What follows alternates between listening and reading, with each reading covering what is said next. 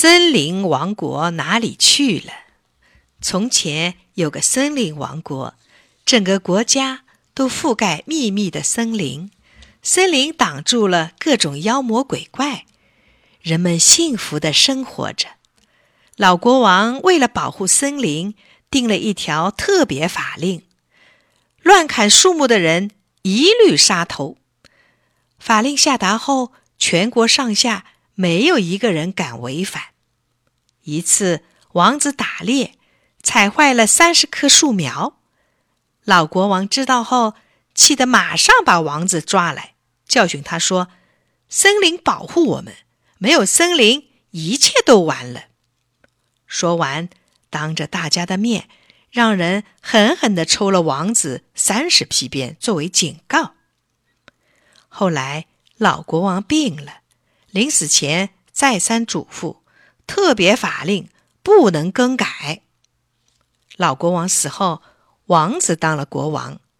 他一接位，马上下令把森林砍光，建造高楼王国。命令传下后，大树一排排倒下去，高楼一座座建造起来。没过多少年，森林王国。变成了高楼王国，树木一棵也没有了。新国王看着一栋栋崭新的高楼大厦，得意极了。可不久，烟囱里的黑烟像黑龙在天空翻滚，高楼王国到处灰尘飞扬，雨魔喷下倾盆大雨，大水淹没了高楼和庄稼，卷走了人和牲口。百姓们纷纷聚集在王宫门前，要求栽种树苗。新国王说：“谁要种树木，我就砍他的头。”豹妖砸下大块大块的冰雹，高楼大片大片的倒下，庄稼被砸得稀烂稀烂的。大臣们在王宫向国王请求。允许重新植树造林，新国王气坏了。谁再说植树造林，我抽他三十皮鞭！大臣们吓得一个个不敢作声了。